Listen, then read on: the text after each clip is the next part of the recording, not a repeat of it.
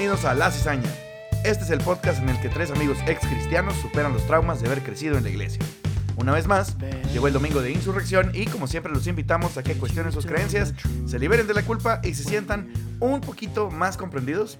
Y bueno, pues yo soy Mene y tengo el placer de presentarles a dos de los 144 mil elegidos que junto conmigo serán los anfitriones del programa, Álvaro y Carla. Y bueno, pues yo soy Álvaro. ¿Te das cuenta que... Y bueno, bueno, total. Hola, ¿cómo están? 144 mil. A ver si podemos juntar ese número de cizañeros como en hacerles en este la contra o no sé. Este, ahorita ya van a ver por qué ese número, aunque supongo que ya leyeron el, el nombre del episodio. No importa, yo soy Álvaro, ¿cómo están? Este, estamos como cada domingo de insurrección muy emocionados eh, porque tenemos una, una invitada muy especial. Este, pero antes de adelantarme un poquito, este, también está Carla ahí para advertirles lo que, de lo que están a punto de escuchar. Hola, yo soy Carla. Primeramente que van a escuchar es mi nombre, ¿verdad?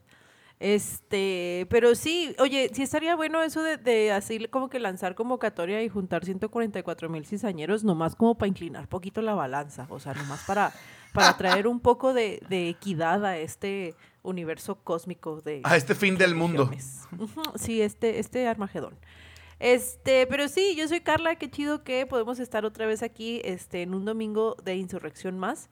Y este, bueno, miren, les vamos a platicar en un momentito de qué se va a tratar este episodio, pero como todos los episodios, pues recuerden que lo que vamos a platicar aquí pues es básicamente de nuestras experiencias, de nuestra muy limitada percepción de las cosas ajenas a nosotros y, sobre todo este de pues de lo que nos tocó vivir, ¿no? Entonces, eh, luego siempre pisamos callos, hoy esperamos que, que podamos pisar callos de otro tipo de sandalias, de otro tipo de pies. Pero, eh, bueno. Suena como a refrán, tú ya eres, tú ya eres callo de otra chancla. Oye, pero, pero así sandalias, escuchó así como que bien cristiano. Sí, muy bíblico, bíblico, porque bíblico, claro, claro. Qué, qué bello. Que en la planta de tus pies hallaréis los callos que pisaremos hoy. Pero sí, este, mm, va a estar chido, va a estar chido. Este, siéntense, aprochen el cinturón, eh, persínense, pónganse sus sandalias. corran, pónganse sus sandalias, corran No, a es el lugar santo, es lugar santo, quítense las sandalias. Ah, gracias, gracias. Claro, claro, claro, por supuesto. Corran a su tía persinada de la sala y, este, pues, vamos a ver qué sale el día de hoy. Y bueno, pues, ah, ya me dejaste, mira, ya me di cuenta que el, el y bueno, te odio. Pero también, este Qué bueno para quitarlo. ok, eh, el día de hoy, como ya les adelantaron mis queridísimos co-hosts, eh, nos acompaña Yazdira Reyes.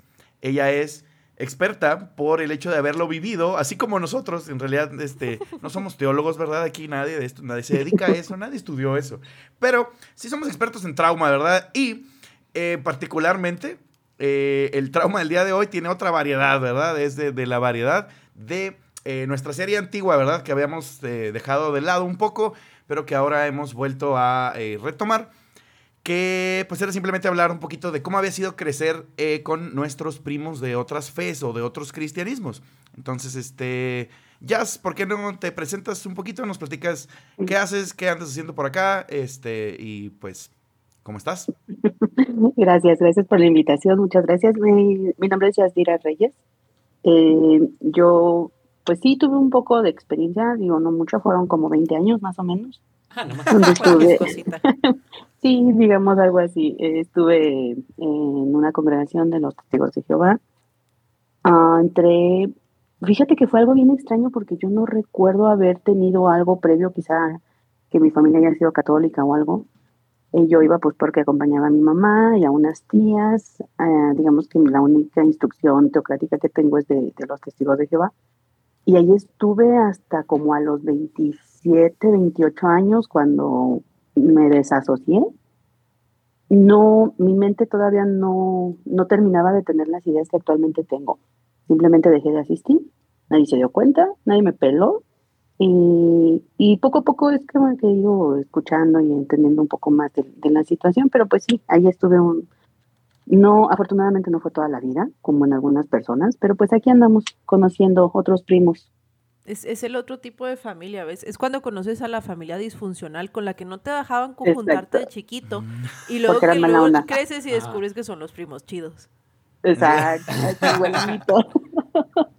así, así pasó. Exacto. Así que el día de hoy vamos a hablar, como ya les quedó muy claro, quiero pensar. Si no, pues este, hay un problema de otra índole, ¿verdad? Pero eh, bienvenidos al episodio de Los Testigos de Jehová. La cizaña. El podcast que tu pastor no quiere que oigas.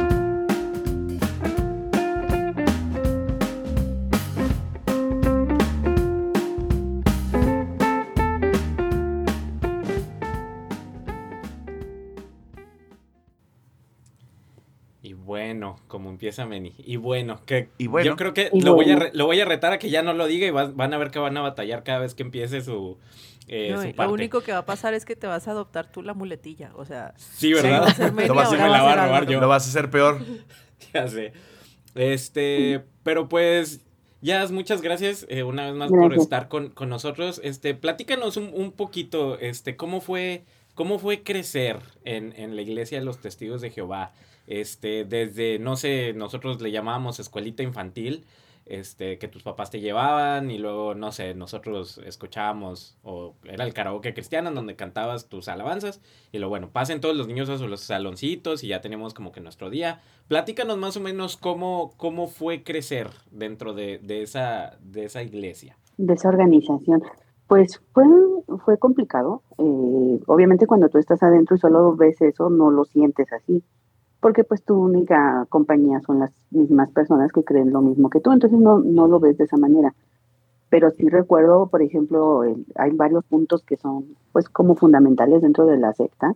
Uno de ellos es eh, en la escuela. Los lunes de ceremonia no puedes saludar a la bandera y eres súper señalado porque tú no saludas a la bandera. Entonces, obviamente, pues vienen todas las burlas, las presiones y pues para ti que tú eres un niño, cuando vas y lo platicas en tu casa o así te dicen, no, pues qué bien, lo estás haciendo súper bien, estás dándole honra a Dios, estás haciendo todo lo correcto, no te preocupes, incluso si llegas a morir, Jehová te va a resucitar y todo lo estás haciendo súper bien, eso por un lado, ¿no? Ah, su Por otro lado, Oye, pero sí. espera, espera, ¿por qué? Por- o sea, desde los 7, 8 años ya te están diciendo de tienes que estar dispuesto Sí. a morir por estas creencias. Sí, por supuesto. Sí, porque yo me di cuenta después, después de algunos años me di cuenta que, que hay ciertas religiones, por ejemplo los cristianos, tienen separación de niños con, con adultos, cuando son las reuniones, las congregaciones, en- eh, separan a los niños de los adultos y a los niños ¿Y les dan una cierta no? enseñanza. No, todos, todos, todos reciben lo mismo. Ay, A las reuniones Ah, Sí, a las reuniones vas igual ya de recién nacido o de ancianito, tú vas a la misma reunión de todos, a la misma, a todo vas igualito, toda la, la ideología es igualita O para sea, todos. entonces allá no existe, como, como dice Álvaro, el concepto que teníamos nosotros así como de escuelita dominical, que era No, como el servicio en miniatura digerido y procesado para los niños. No, aquí todo es igualito. Eh, o sea, tú vas desde, desde chiquitito, obviamente, a, pues es- empiezas a ser adoctrinado con esas ideas y para ti eso es lo normal, porque eso es lo que tú conoces. Y como ves que tu abuelito, tu tío, etcétera, igual. Imagínate tener ocho años y estar escuchando el sermón de hermanos, Sí. este, dejen el, el- sus pecados sexuales y Así, sí, sí, bien incómodo. Sodoma y ¿no? Gomorra. Ya sé. Sí. Oye, sí, sí, pero- Pero bueno, Menin, pues a, a nosotros, acuérdate la, la aventura misionera infantil donde hacían las, la cosa esa de la iglesia perseguida, en donde entraban a, a secuestrar al pastor y tú como niño tenías que decir como, no, llévame a mí o lo que sea. Y entonces también, también acá desde chiquitos era así como que Sí. muere como, como un mártir. Uy, pues sí, pero era una vez al año y era una dinámica, no era el pan de todos los días.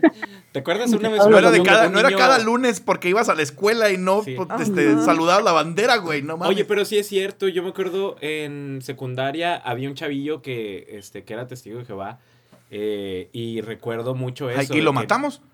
No, güey, A Por ver no si saludar a la estaba tan bandera. por no saludar a la banda. Sí, a ver si ¿cómo está dispuesto a morir.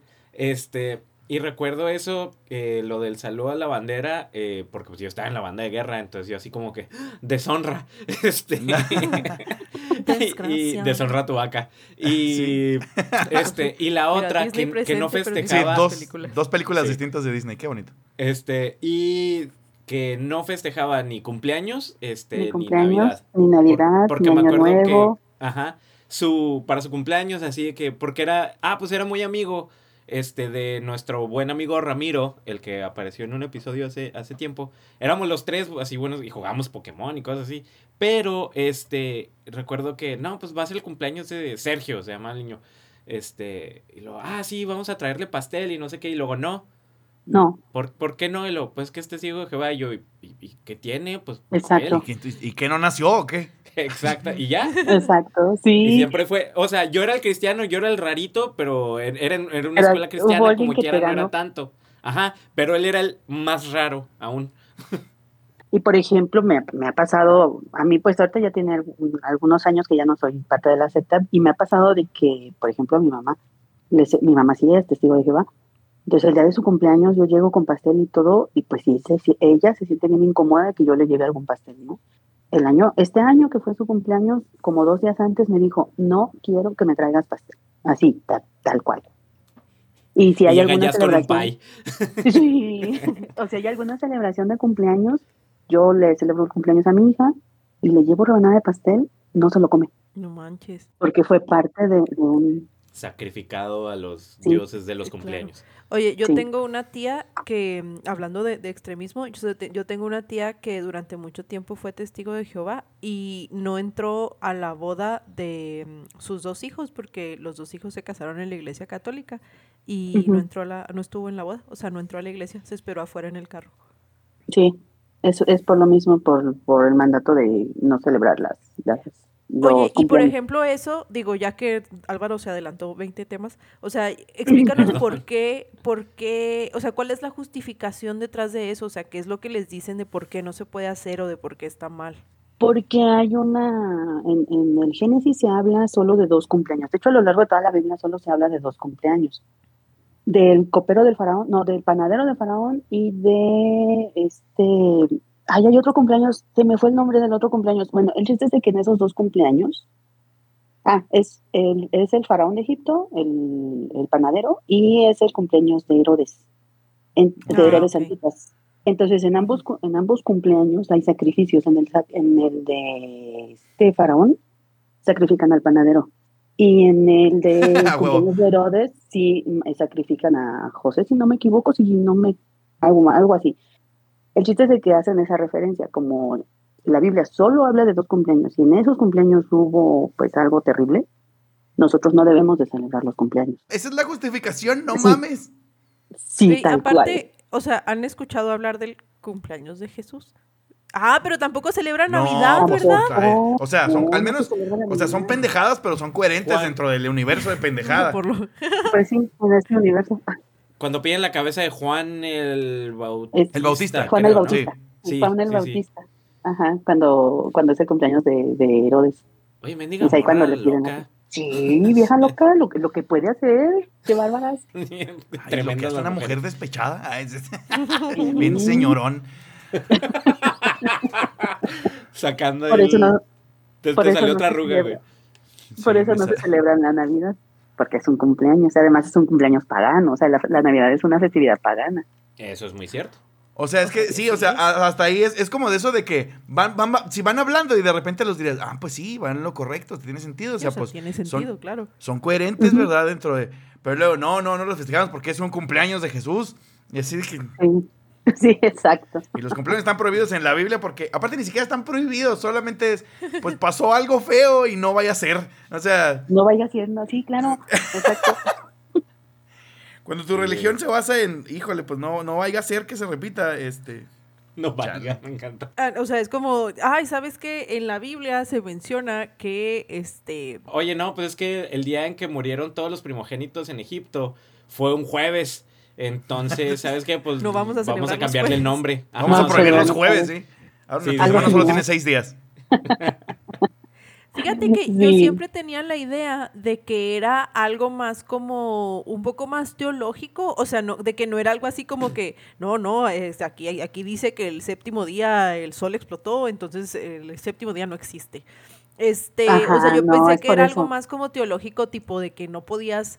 eh, em, Celebrarte a ti no mismo, qué- ¿no? Sí, como la gloria a Dios. ajá, o sea, Yo sí no lo veía. qué- Ajá. Sí, no sé por qué tenía esta idea de que era algo así como, como de Mm. que no podías como rendir culto a otra cosa que no fuera a Dios. Entonces, por ejemplo, el juramento a la bandera, ¿no? O, o de, Sí, o de por eso. cumpleaños. Ah, ese sí es por Y- eso. Sí, sí, el, el- el juramento de la bandera, o sea, saludar a la bandera, hacer honores a la bandera, a cualquier bandera, es, es referente a eso, de que solamente puedes darle la gloria a Jehová.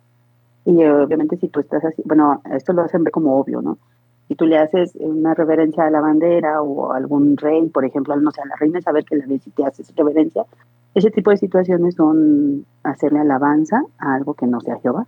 Entonces, por eso todo eso está prohibido. Oye, por ejemplo, con el trato con los políticos, o sea, digo, con el presidente, por ejemplo, no sé.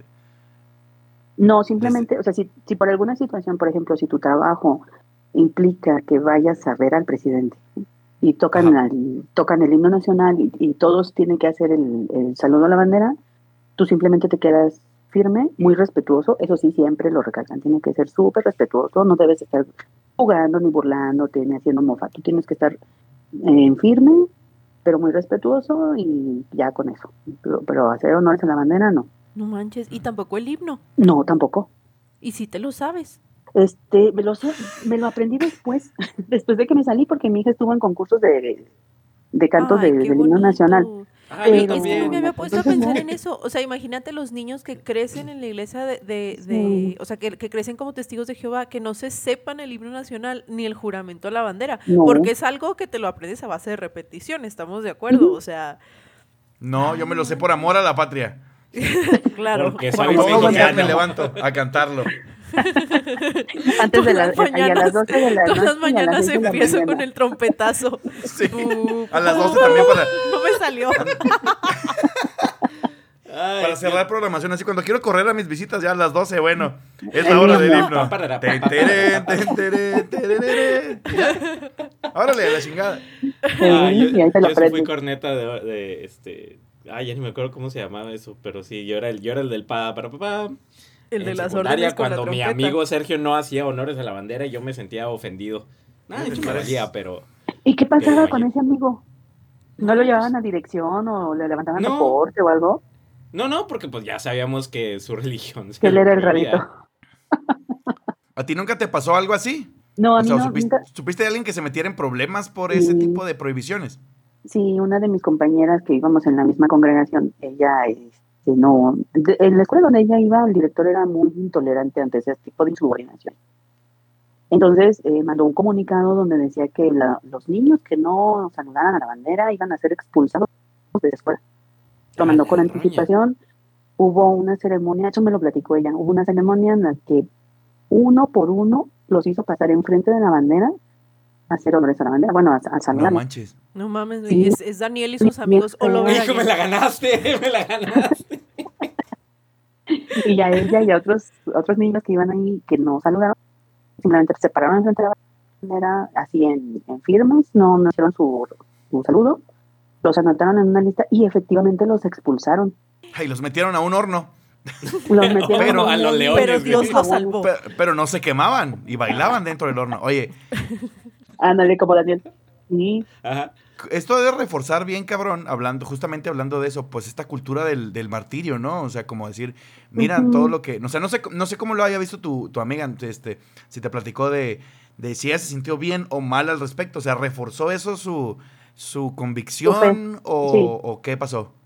Sí, eh, bueno, ella me decía que pues que se había sentido bien porque había estado haciendo lo que Jehová había indicado y que no había problema, que su fa- familia lo apoyaban. Pero ahora que lo pienso, quizá eso era lo políticamente correcto que se esperaba que ella dijera. Realmente no claro. sé si se sintió bien o avergonzada o, algo por el estilo. Claro, porque incluso hasta hay que quedar bien, ¿no? Ajá, y Ajá. fíjate que, qué gacho, que eh, otra vez, ¿verdad? O sea, eh, eh, momento serio de la plática. O sea, qué gacho, y es lo que venimos comentando desde hace 45 episodios, 46 episodios, de cómo, o sea, tal vez en ese momento pues fue una humillación, o sea, eres un niño, Sí, estás en primaria, obviamente que, obviamente que te evidencien así enfrente de todos tus compañeros, pues te humilla. Y, y esos sentimientos de humillación y de vergüenza son naturales. Y ahí el que la cagó, pues fue el director, güey. O sea, Sí, claro que o también sea, qué culero, ¿Por güey. qué hace Sí. eso? güey? O sea, es un niño, no tiene poder de decisión sobre lo que está director haciendo o no. fascista. Y si sus papás le dicen que no lo haga, pues no lo va a hacer. O sea, entonces todo esto conspira para que al final tú pienses que eso que estás sintiendo uno está, está mal. O sea, que sentirte humillado en ese momento, en vez de orgulloso de haberte eh, como que defendido o defendido a Dios ante, ante el director, esté mal. O sea, que más bien debiste Sí. haberte sentido bien, ¿no? Al respecto. Que tengas Sí. que esconder tus sentimientos de me estoy sintiendo incómodo, quisiera poder participar, aunque no lo crea, aunque no me importe, pero simplemente para sentirme, este, La presión para social, sentirme, ¿no? ajá, o sea, como validado, incluido, pues. Y Sí. la otra, güey, de que, que justifiques este tipo de conductas de otras personas y digas, es que es una prueba de Dios, o es que es algo que Dios me Sí. manda, o es que es algo que utilizo para acrecentar mi fe, en vez de decir, pinche viejo abusón, ¿sí me explico? Sí, Sí. sí, exacto. Y había, eh, bueno, los testigos de Jehová tienen dos revistas, una que es La Atalaya y una que se llama Despertar. En una de esas revistas, Atalaya, no me acordaba de esa. sí, en, en una de esas revistas eh, dan una experiencia, platican que en África hay dos tribus que eh, tienen toda la vida en guerra. Una se llama los Tutsi y la otra se llama los Hutus. Güey, creo que leí Entonces, esa.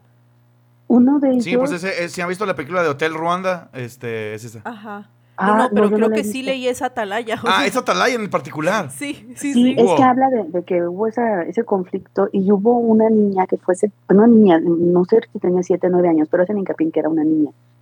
Le- La secuestran y se la llevan con, con la banda contraria. Entonces ahí la, la obligan a que dé como, sí que le dé como reverencias al, dirige- al dirigente de esta, de esta, bueno, de esta comunidad de, lo- de la tribu y ella Ajá. se mantiene firme, nunca hace la reverencia. Y, y matan a la niña. Entonces ahí en esa revista dice, no, pues esta niña murió haciendo pues, pues lo que Jehová le pidió, ella va a ser resucitada, ella no cometió ningún error ni nada.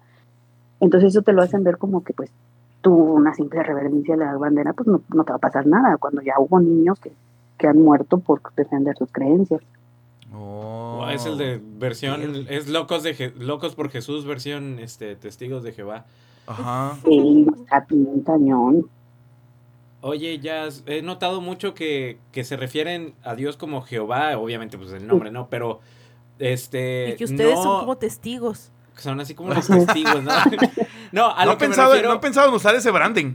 a, a lo, a lo que a lo que voy, a lo que voy es este cuando se refieren a, a la deidad, este, se refieren exclusivamente como Jehová o si pueden decir Dios. Eh, no, el nombre de Dios, según lo que dice la Biblia, el nombre de Dios es Jehová. Jehová, si no me equivoco y si no me falla la memoria, el nombre literal de Jehová es Él hace que llegue a ser. Entonces Él es el, el creador, el omnipotente, omnipresente, omnisciente, ¿no? Ajá. Tiene a su Hijo unigénito, que es Jesucristo, y adicional está el Espíritu Santo. No son una... ¿Ay, ¿Cómo se llama? La Se Trinidad. No es una No trinidad, son, sí, no es es cierto. una trinidad, son eh, personajes independientes cada uno. Nosotros nos referimos a, siempre somos hacia, ay, ándale, nosotros, hazme favor. Los testigos de Jehová refieren- Mira, está bien, también nos pasa aquí a nosotros hablamos como si fuéramos cristianos así en retrospectiva. Es que uno se clava en el personaje. Sí, no, no, no. Y aparte se te queda, Sí. güey. O sea, son, es como Reactivas. memoria muscular. Eh, exactamente. Sí. Es como andar en bicicleta. Entonces los testigos de Jehová se refieren siempre a, a- cuando se refieren a Dios, se refieren a, a Jehová y se utiliza su nombre para hacer referencia que es a él, a Jehová. Porque puede decir- de primer nombre. El- Lo tutean. No, no porque, por ejemplo, de- la Biblia dice que el Dios de la mentira es Satanás. Entonces, cuando tú hablas de Dios, tú tienes que especificar a cuál Dios le te estás dirigiendo. ¿Al Dios verdadero o a Satanás, no? Por ejemplo. O sea, no te vayas que, a eh, confundir y se traspapele. Sí, ya sé. Le, Este, llegue- la no, le, Biblia- le va a llegar el mensaje al Dios equivocado. Así, ah, cabrón, Krishna, así de que sacado de pedo. Ándale, Sí, ah. Mahoma. Así, oigan, esto está en español, no mamen. Oye, pero la Biblia menciona que Jehová tiene varios nombres, ¿no? Entonces, este. O, qué es. No, ¿Cómo- cómo es manejan el, eso? El, el nombre, el nombre es, es- es Jehová, el nombre es Jehová. eh, viene de, bueno, es que tiene ahí la etimología. Viene de Yahvé y luego te explican de dónde salió y todo eso. Entonces, al Sí, final el nombre, sí, a- ajá, Yahweh, pues al final el nombre final se decidió, entiendo yo, que fue Jehová. Así como, también me imagino así a Dios en su junta ejecutiva de, a ver, chavos, pues como que esto de Yahweh no está pegando acá en Latinoamérica. Nadie lo Es puede pronunciar. pronunciar. Ajá, nadie- hay una W. Ajá. Oye, pero aparte, ¿te acuerdas que en, en uno de los episodios de los judíos nos dijeron cómo se pronunciaba y era así como que nada que ver sí, con lo pues, que es nunca que pensamos? Cuando estuvo aquí, le vi. Se- según tengo entendido, este, como no- nos lo habían explicado, es, eh, es más bien como suspirado, como que el ya es hacia adentro, es como que, "Ya, güey", es así como que un ya, güey, pero sin, sin gritarlo Qué así. pendejo eres. este, pero se supone que, que es como, ahora sí que como Voldemort, es innombrable, o sea, se supone que está formado de una manera que no lo puedes decir, entonces es como que la adaptación al... al Bueno, esa era la versión cristiana, güey, porque lo- acá este Levino nos dijo que no se puede decir, solo nos dijo, No, lo no, están sí. diciendo todo mal, están todos pendejos. Ujú. Pero solo era mala pronunciación, pero no era tan místico como lo hacían Sí, ver no, allá. O sea, la versión, la versión cristiana era esta, la, esta versión mística de Súper es un nombre, romántica. ajá, es un nombre impronunciable, como, como Cthulhu, güey. O sea, era así como aquel que lo podía, Rumpelstiltskin, no sé, o sea, aquel que lo pudiera pronunciar lo invoca, no sé. Si tal vez Dios llega un día por tu primer, por tu primer hijo.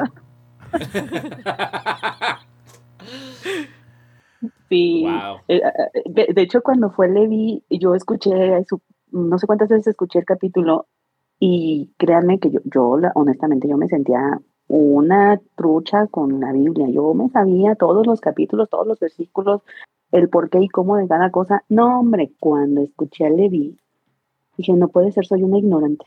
O sea, de todos los Nos puso ignorantes, una bailada a todos. ignorante. Sí, Sí, pero, sí, a pero, todos nos, pero nos feo.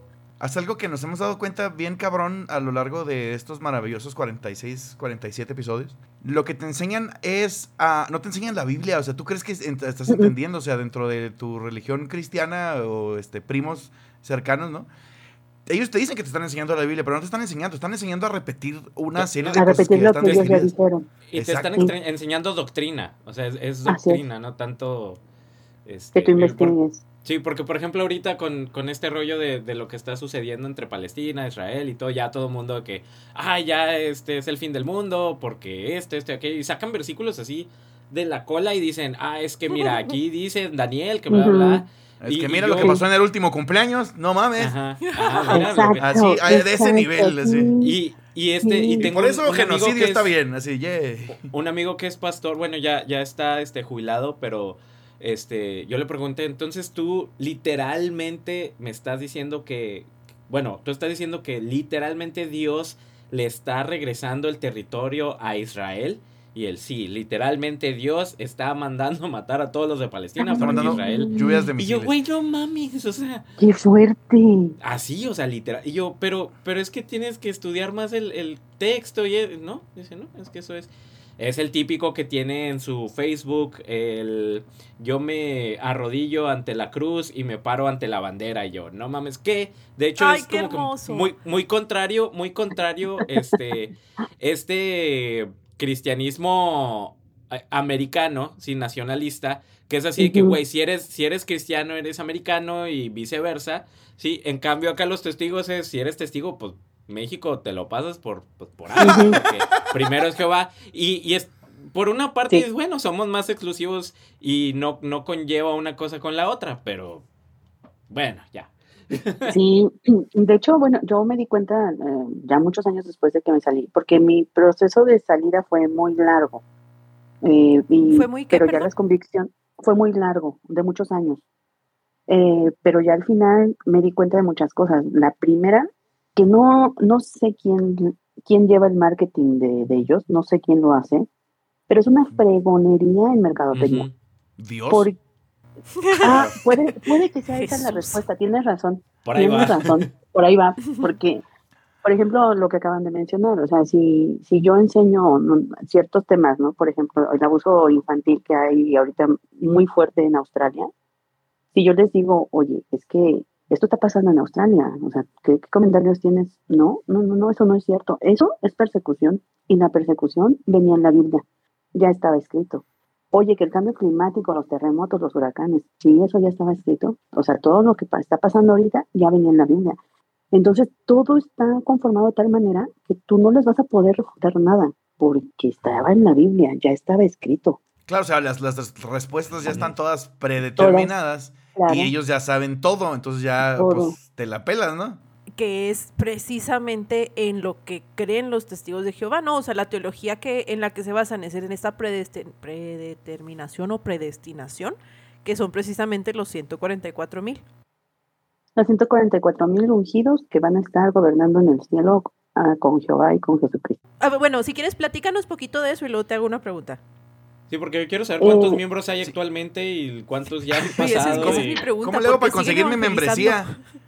Ajá. Po- Es, es como la membresía de Costco, que puedo tener una adicional. Pues, No, no, no, no. En Revelación no recuerdo el capítulo. Bueno, en el libro de Apocalipsis no recuerdo el capítulo. Ajá. Habla de que eh, cuando sea la gran tribulación, cuando sea la destrucción final, van a resucitar solamente 144 mil personas para vivir en el cielo junto con Jehová y con Jesucristo. Todos los demás, que serían llamados las otras ovejas, las otras ovejas van a resucitar para vivir en la tierra, para limpiar, para acondicionar, para todo, para vivir ahora, sí ya y ser enteramente felices. Entonces se supone que los 144 mil son los ungidos de Jehová. Cada Ah. año, eh, los testigos de Jehová cada año sacan un libro, un anuario, donde ponen cuántos ungidos hay actualmente. Ah, no mames. O sea, ¿se sabe públicamente? Sí, eh, eh, había 8 mil no sé qué ungidos, que aquí, aquí ya a mí, la verdad es que a mí los números no me daban. Entonces yo decía, pero ¿cómo? O sea, no entiendo, o sea, a lo largo de tantos años de la humanidad, todavía quedan 8 mil y, y aumentan o disminuyen o cómo, y casualmente cada año iban aumentando. Entonces no me daban los números y yo les preguntaba, oye, pero es que no entiendo por qué. Ah, no, es que a lo mejor alguno que otro ungido este, pues tropezó, o alguno que otro ungido pues ya decidió ya no seguir siendo o algo. Se desungió. Se desungió. Perdió la se pueden membresía. Sí, exacto. Si cometen algún error, algún pecado o algo, pues ya. ¿Cómo sabemos quién es ungido? Pues no más porque ellos lo dicen. O sea, si alguien dice yo soy ungido y pues los demás tienen que creerle. Eh, la- las oficinas centrales de los testigos de Jehová están en Nueva York. Se acaban de mudar, pero no recuerdo en dónde. Exacto, eso me llamó mucho la atención. Entonces, eh, ahí están dirigidos por un grupo de personas que se hacen llamar el cuerpo gobernante. Casualmente todos son hombres, son ungidos y ellos son los que dictan el, pues la delantera de lo que se debe de, de publicar y qué hacer y qué no hacer en cada una de las, a lo largo de todo el año, por ejemplo, ¿no? Entonces estos 144 mil ungidos son, pues, son como los únicos asientos que hay en el cielo, ya más ya no hay. Y si tú quieres ser ungido, pues no, porque solamente por Espíritu Santo sabes si eres o no eres ungido. Si eres VIP o no, VIP Sí, o no. si eres VIP o no, exacto. Oye. Oye, pero entonces fuerte. como que cuáles son los requisitos para, para ser ungido, o sea, o nada más es como que vivir, Sí, vivir la vida así Santo. y es un volado si vas a hacerlo o no. ¿Y hombres y Es- mujeres? no. Eh, bueno, sí, para ser ungidos, eh, hasta donde yo me quedé, porque ahorita les voy a comentar algo, hasta donde yo me quedé, los ungidos sí son hombres y mujeres. Eh, no, no hay como que problema con esto. Pero la mujer no tiene mucha relevancia en la, en- de manera teocrática. Todas las, las directrices siempre son guiadas por hombres. De hecho, este, pues hay ahí una serie de mandamientos bíblicos en donde dice que la mujer va a estar siempre en sujeción de su marido, de su papá, de su hermano, siempre en sujeción a un hombre, siempre. Uy, yo, yo sé que es muy antifeminista de mi parte, pero ay, no quisiera un hombre venir a sujetarme en este momento. Ándale. Digo, ya ¿Qué tipo que- de ya- sujeción, Carla? Pero Mira, sí, Estamos en un horario familiar, Álvaro. No vamos a hablar de eso ahorita. Pero se aceptan solicitudes. Estoy tomando solicitudes. Voy a hacer caso. Se aceptan sujeciones. Para, Se hacer- para estar aceptan en sujeción. sujeciones. Sí. Se, aceptan cuerpos gobernantes. No, no salir a trabajar, estar en tu casa y todo. Ah, sí, claro, esa sujeción hablaba yo. Este, Guiño, guiño. oye, Pero Exacto, fíjate, guiño, guiño. ya que, ya que tocaste el tema, no tienen un amigo, no, no te. No, ya que tocaste el tema, es que, o sea, yo sé porque, porque otra vez, ¿verdad? Historia de la humanidad se repite. Em, pero, por ejemplo, aquí en, en los testigos de Jehová, algo que, que me llama mucho la atención es que dices que eh, las directrices, las decisiones, lo que se publica, lo que se predica, etcétera, etcétera, obviamente no está este, regido por mujeres porque Religión, religión abrámica, pero Así este mm, pero me llama mucho la atención que son las mujeres las que generalmente van de casa en casa eh, repartiendo la atalaya o dando así como que mensaje o lo que sea, ¿no? Entonces, como, ¿cuál es el papel de la mujer entonces dentro de la iglesia o dentro de la dinámica de la religión?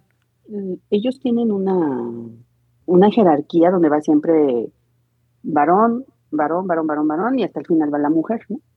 Eh, la, la mujer generalmente está siempre en segundo plano, es la, en su mayoría la que hace el aseo de los salones donde se congregan, la que, la que mayormente sale a predicar, la que mayormente lleva adeptos a la iglesia, la que O sea, mayormente la que está haciendo. La, la, abe- la Exacto. abeja obrera. La abeja obrera es en su mayoría la mujer.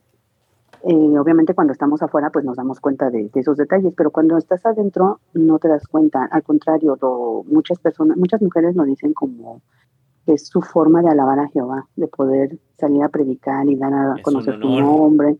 Es un honor trabajar para, para la congregación porque es trabajar para Jehová. Sí, porque ya lo vimos con, ya lo no- vimos con tu, con tu amiga de la primaria, o sea, disfracemos toda humillación como un honor y Un honor, honor, un honor estar con Cristo, pero sigue siendo humillado. Sí, exacto. Entonces la mujer no, no, no, no hay, bueno, dentro de la, de la organización de los testigos de Jehová, digo, está, está el cuerpo gobernante, existen los superintendentes de circuito, los, super- los superintendentes de viajantes, los ancianos de la de congregación, pero siempre son hombres. Entonces los hombres son los que van determinando qué, qué puestos mm, para ir escalando se van creando. Por ejemplo, las personas que ayudan en el, que pasan el micrófono cuando va a hacer algún comentario o algo dentro de la reunión, se les conoce como siervos ministeriales, son como que los ayudantes de los ancianos. Ellos, los siervos ministeriales, siempre son hombres. Y de ahí para abajo, entonces de ahí para abajo ya están los publicadores, publicadores no bautizados o así. Esos ya, las mujeres es mm, a lo más que se puede aspirar, a ser eh, predicador. Precursor se les llama a los que se dedican de tiempo completo a predicar. Y en su mayoría las precursoras son mujeres, porque es a lo más que se puede aspirar dentro de la organización. O sea, a ver, ¿cómo está la jerarquía? Entonces empiezas como, como este, cinta blanca, ¿no? Y luego. Y de abajo para arriba, este, Sí. llegas como, como un estudio, de una persona interesada, donde alguien ya viene y te da estudio. Después empiezas a, a asistir a las reuniones, eh, ya eres alguien interesado. Eh, todavía no te bautizas, entonces para poderte bautizar tienes que hacer una serie de, de requisitos, donde pues tienes que salir a publicar, se te conoce como publicador no bautizado, tienes que hacer muchos cambios en tu vida. Por ejemplo, si tú vives con tu pareja y no están casados, ah, pareja, entiéndase hombre y mujer nada más. Ah, sí, claro, Obvio. Sí, claro. ¿Cómo no se atreven? casados, Era un poco Exacto. obvio, pero ¿Hay, Sí. ¿Hay otra? La familia tradicional. porque en la Biblia no viene ningún otro. Exactamente, obviamente. Entonces, eh, si tú eres publicador no bautizado, que te quieres bautizar, pero vives con tu pareja y no están casados, tienes que casarte para poder aspirar al, al bautizo. Oye, Eh, espérame de- tantito, te puedo, este, ¿qué significa publicador? el publicador es el que tú ves de casa en casa, el que va tocando las puertas. Ah. Ellos son Oh, publicadores. mira, tienen un nombre. Sí, sí, son publicadores. De ahí, este, pues ya haces, te hacen un examen para de, de la Biblia, del estilo de vida y de todo, para saber si tú eres candidato para bautizarte. Ya si pasas el examen, ya te dan fecha de bautizo, te bautizas y entonces ahora es publicador bautizado. Si tú quieres dedicarte todo el tiempo a predicar, entonces ya subes de categoría y ya ahora eres este precursor.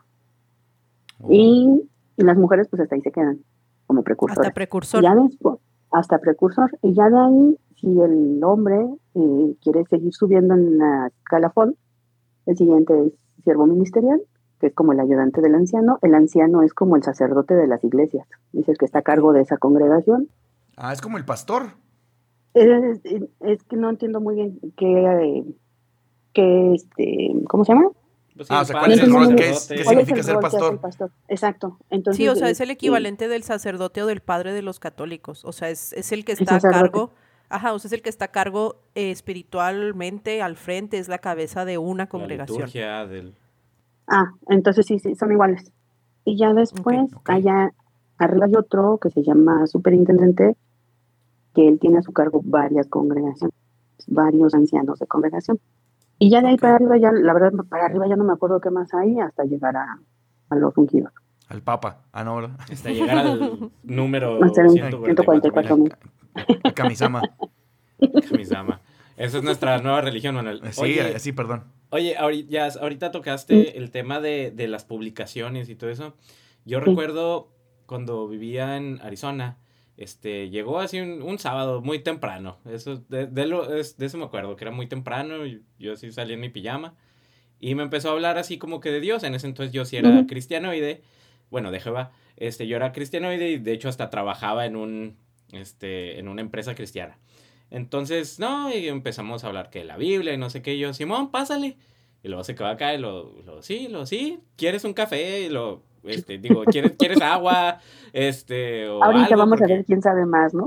Ajá, y, y sí, de hecho sí. eh, Ese fue, la, la verdad, ese fue uno de, los, de mis principales motivos, ¿no? Y Ujú. empezamos a platicar y todo, y muy, muy a gusto. Y de repente sacó un iPad y me, me empezó a, a mostrar su página, Ay, qué una aplicación que tienen. Sí. Este, los videos están súper bien producidos, o sea, se ve que Sí. tienen mucho dinero para Sí. producir este tipo de videos. Y este, acá en Estados Unidos salen muchos comerciales de Pass It On, creo que es, Pass It On.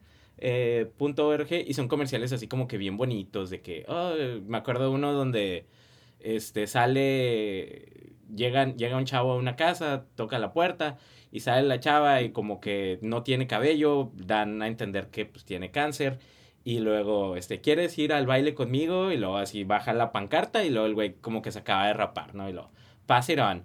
Este y ves esos comerciales pues están medio ñoñones, pero están bien producidos. Entras a la página y, pues son de los de, de testigos de Jehová, pero todo el material que manejan, la verdad pues está muy bien diseñado y muy bien producido. Sí, cuando yo, yo dejé la secta hace como 20 años, pero sí he estado como leyendo ciertos artículos de repente que, que me llegan a aparecer y sí me di cuenta de eso. El marketing que tienen es, es genial, o sea, los, las personas que les desarrollan el marketing son buenísimos, porque sí explican muy bien, los dibujos son súper bien hechos, las caricaturas muy bien hechecitas. De hecho, la página, hace poquito me metí a su página y está muy bien hecha, o sea, te va llevando de la mano. O sea, si tú eres alguien que desafortunadamente has caído en sus manos y empiezas a investigar a través de su página, sí terminas ahí bien adoctrinado. Oye, y ah, hablando de, este, me surgió una duda. ¿Qué referencia tenían ustedes con respecto del material que salía, que era de afuera, o sea, entretenimiento de afuera de la iglesia, que nosotros lo conocíamos como, este, películas mundanas, ¿no? Música del mundo, este, y estaba de cierta manera, este, penado. ¿Cómo, lo veían allá? Igual, eh, creo que igual, o sea, eh, creo que es el, el mismo concepto. El, el tema, el concepto mundano, creo que aplica igual este, con ustedes, bueno, con los cristianos y con los testigos. O es algo que pertenece al mundo y que no está, que la gente que está en la secta no lo, no lo debe de tomar, ¿no? Y por ejemplo, la música, las cumbias, ¿no? Las salsas y esas que hablan de cosas que no son apropiadas, pasan como por un filtro, ¿no?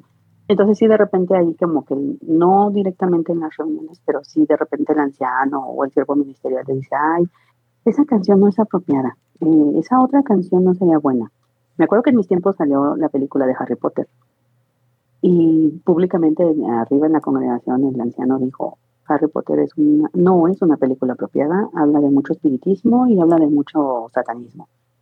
Entonces, pues tú ya entiendes que no la debes de ver. Obviamente yo la vi 20 años después, ¿no? Ah. y, cosas por el estilo, o sea, cosas que ya asumes que no son cristianas, pues ya no las ves. Chucky y ese tipo de películas. Porque es como invitar al, invitar al demonio a que entre a tu casa, invitar a Satanás a que le estás abriendo la puerta. Oye, y hablando de eso, este, ¿qué onda con Satanás? O sea, ¿que- ¿Qué ¿lo invitamos o qué? Pues, ¿qué onda Ah, conmigo, no, eh? No, no, o sea, ¿qué, qué pensaban ustedes? ¿Qué les decían? Este, ¿qué tipo de figura era? Porque ya vimos que dependiendo de qué este, rama del cristianismo o qué religión, pues Satanás tiene mayor o menor participación o incluso puede que no exista. Entonces, este, con ustedes, ¿cómo era la figura de, de nuestro querido amigo Lucifer? sí, sí existe, bueno, según la, la creencia dice que sí, sí existe, es, es el opositor a Jehová, es el padre de las mentiras, es el... eh, Satanás significa, si no me equivoco, es el opositor. Entonces él, él es el- la, persona opuesta a Jehová y es su principal enemigo.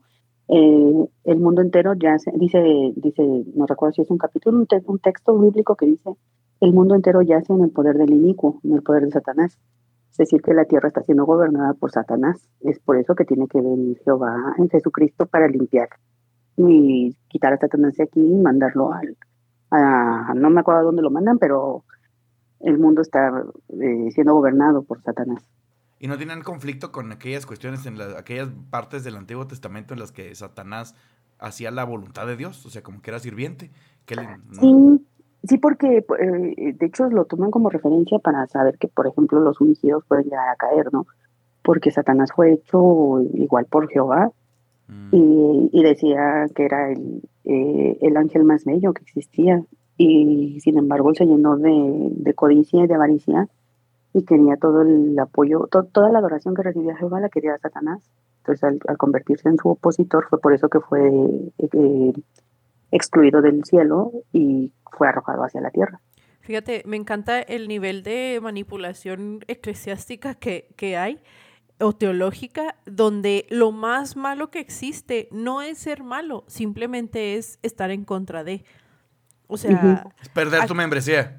Ajá, o sea, ni, ni siquiera, o sea, es como el día que cuestiones, el día que no sigas, el día que no, no o sea, el día que no estés a favor 100% de esto, ya automáticamente eres malo o, o eres Satanás o estás influenciado por el diablo, o sea, eh, no, no necesariamente que hagas actos malos o que, o que cometas algún pecado en específico, o sea, simplemente el hecho de estar opuesto o de dudar o de estar en contra ya te hace eh, como, o sea, te, te, te Satanás. en contra. Ajá. Ajá, exacto. Sí, y, de hecho yo recuerdo que eh, al principio de, ah, porque obviamente los testigos de Jehová siempre están leyendo la Biblia, su Biblia, pero pues siempre están leyendo. Yo recuerdo que el primer capítulo que a mí me creó mucho conflicto fue el Génesis, cuando, cuando dice ahí que Satanás le dice a Eva que, que coman del árbol del conocimiento, de lo bueno y de lo malo. Y después, cuando ya comen del árbol del conocimiento, después eh, llega Jehová, se da cuenta que ellos ya saben, o sea, ya tienen conocimiento, y Jehová habla con alguien y le dice, es que tenemos que sacarlos del paraíso porque si no, eh, van a ser igual a nosotros. Entonces ahí a mí, a mí me empezó a crear mucho conflicto ese capítulo porque empecé a pensar entonces, el saber es malo, o sea, el saber es, está en contra de Dios tú no puedes eh, saber nada más porque entonces ya estás siendo partícipe de, de, de Satanás. O sea, y a partir de ahí fue que empezaron gradualmente mis dudas para empezar a salirme de ahí. Mira, yo, yo estoy estudiando un doctorado y yo creo que sí, güey. O sea, estás en contra de, de algo, tal vez de ti mismo, de tu felicidad. O sea, llega un, punto, llega un punto en el que es suficiente. O sea, puedes no saber y ser feliz, pero no, ahí va uno. ¿Cómo le hago para sufrir? A querer saber. Sí, me voy a Sí, pinche flagelar. Me voy a hacer una tesis. Sí, Sí, madre. sí, exacto. Me ha parecido muy curioso y creo que es, como dijo, como dice Álvaro, para robar- yo, robarle ahora yo su muletilla, ¿verdad? Me parece muy curioso que Gracias.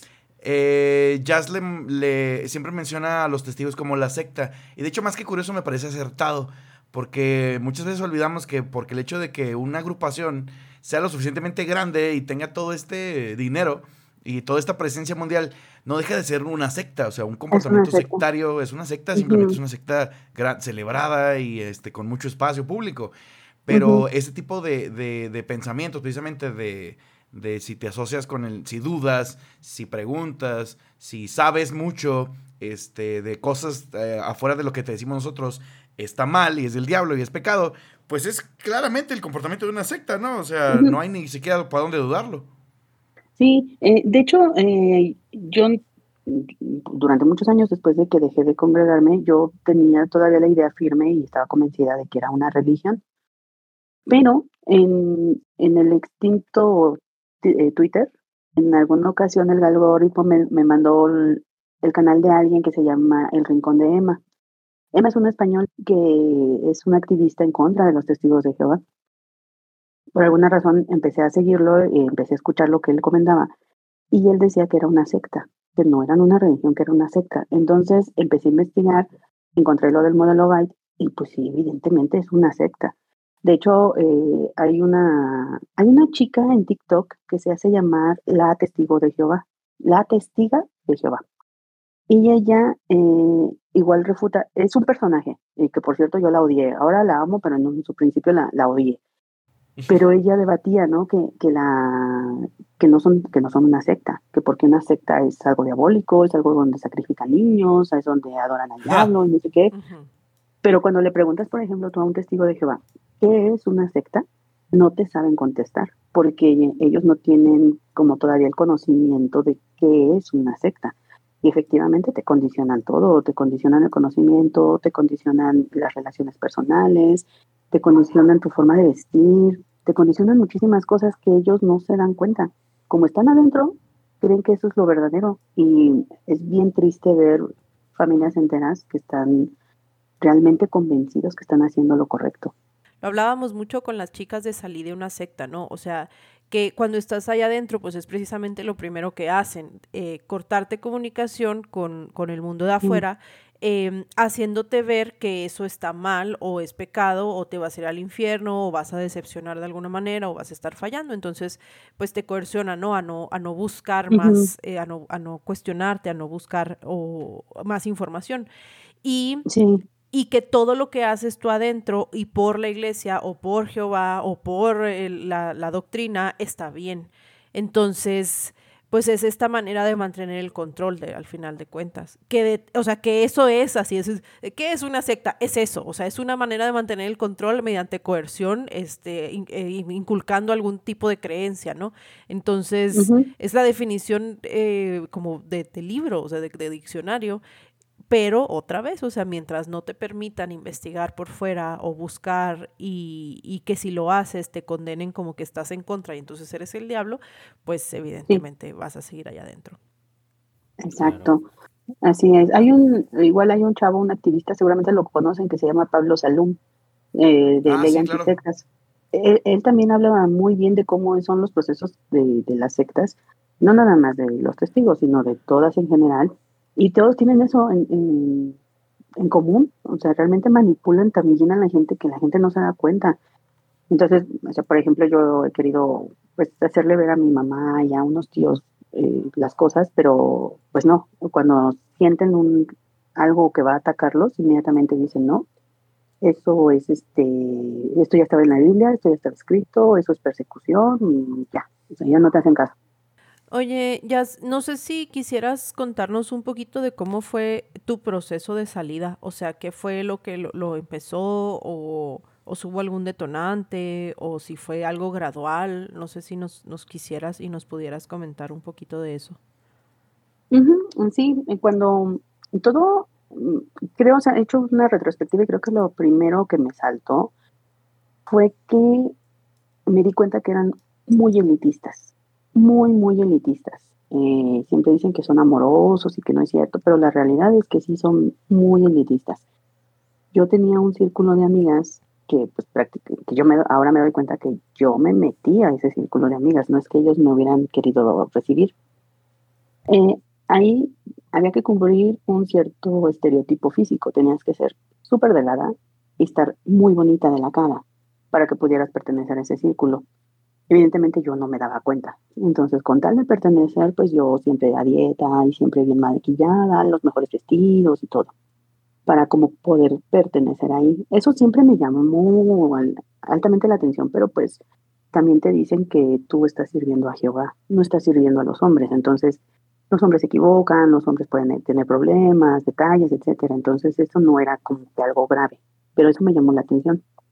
Después, yo empecé a salir con, con, un, con un siervo ministerial, ya me iba a casar, de hecho, con un siervo ministerial, pero pues al final yo no estaba convencida y no, pues no, deshice yo el compromiso y a partir de ahí todo se vino para abajo. Las que eran mis amigas obviamente ya no me hablaban, me veían y se daban la vuelta. Yo no tuve ningún tipo de problemas, digamos, como que con los ancianos ni nada, pero sí fui muy señalada. Después empiezo a salir con el que fue mi esposo y alguien me, como que me acusa con los ancianos, me llevan a un comité judicial, en ese comité me, me llaman la atención, no me expulsan, pero sí quedo yo con, con ese nombre ahí, ¿no? De que estaba yo censurada. ¿Y, y por, por Me qué? O sea, caso. que con la persona que, la que fue tu esposo no, no era testigo. Él no era testigo, no, Ah, ok. no, él era mundano, ajá, él es mundano todavía. Entonces, me caso, me voy a vivir con él ya al, departamento que compró, etcétera. Empiezo yo a buscar a la congregación de allá y ahí me di cuenta que realmente sí eran bien elitistas. Porque a mí ya no me buscaban, a mí ya no me preguntaban, yo iba a las reuniones y no me dejaban participar. Era yo como alguien invisible. Gradualmente dejé de ir a las reuniones, eh, pero no, nadie se dio cuenta, nadie nunca supo nada. eh, no- yo ahí comprobé que yo era invisible. Pasan los años, dejo de, de asistir y encuentro a el rincón de Emma, porque yo en ese lapso yo me sentía solita. O sea, yo decía, yo soy la única en todo el mundo, en todo el universo que se salió y que ya no comparte las mismas ideas y que vio este tipo de detalles, etcétera, ¿no? Encuentro el rincón de Emma y me doy cuenta que no soy la única. Y poco a poco empiezo a, a ver, a investigar, a recibir información y pues sí, o sea, no, no, ni soy la única, hay un montón que se han salido, hay muchos movimientos en contra de ellos, hay, este, hay mucha gente que actualmente está mm, físicamente adentro, pero mentalmente está afuera y está tratando de sacar a la mayor gente posible porque está, está muy, muy controladora esta, secta y hay mucho activismo para poder sacar, a- para no, no, no tener más personas que, que sigan siendo coerci- co- ¿sí, coercitivas, no, coercionadas, que hay mucha gente que, sí. ya no sigan el- sí. coercionadas, exacto, que ya no haya más, este, pues más gente afectada. Que luego es bien difícil, ¿no? Porque, pues lo que hemos platicado también en varios este, episodios, cómo, cómo hacerle para sacar a la gente de ahí, porque la verdad es que cuando tú estás dentro de la secta, eh, los argumentos lógicos no funcionan. O sea, lo que decías, ¿no? O sea, si tú les presentas, no, mira, están estos casos de abuso, está esta organización Sí, gigantesca, que cómo es posible que los 144 mil los lleven juntando desde que empezó la humanidad y demás. sí, Y, y son cosas que son así, casi que matemáticas básicas o ética básica, ¿no? De cómo es posible que se comporten así y tú digas que son enviados de Dios y demás. Y no, eso no, eso no traspasa, eso no traspasa la barrera porque tienen todo el tiempo controlándote cómo vas a pensar. sí, sí, porque todo está controlado, muy sutil, muy bien hecho, pero sí, todo está súper controlado. Oye, y por ejemplo, bueno, este, ya nos habían platicado las chicas de salir de una secta, eh, también entre los mormones y todo. Cuando te sales o dejas de asistir, eh, pues muchos de estas sectas, eh, la- los mismos fami- familiares, pues te cierran la puerta, hasta algunos te dicen, no, pues para mí estás muerta, etcétera, etcétera. Sí, Eh, con tu familia, ¿cómo, cómo fue esa transición? Eh, bueno, dentro de la organización, eh, en mis tiempos cuando yo me congregaba, existía algo llamado expulsión. Cuando tú eres, un, tienes que ser testigo bautizado, un publicador bautizado para que seas 100% parte de la secta. Entonces, cuando tú eh, cometes algún pecado grave, eh, algo que ellos consideren grave, ¿no? En aquel entonces era, por ejemplo, casarte con alguien mundano, no sé, tener relaciones antes del matrimonio, Eso era un pecado con- grave y yo estaba pensando en Sí. matar gente, Sí. obviamente un aborto. Cuando, cuando cometes un pecado mortal, ¿cómo?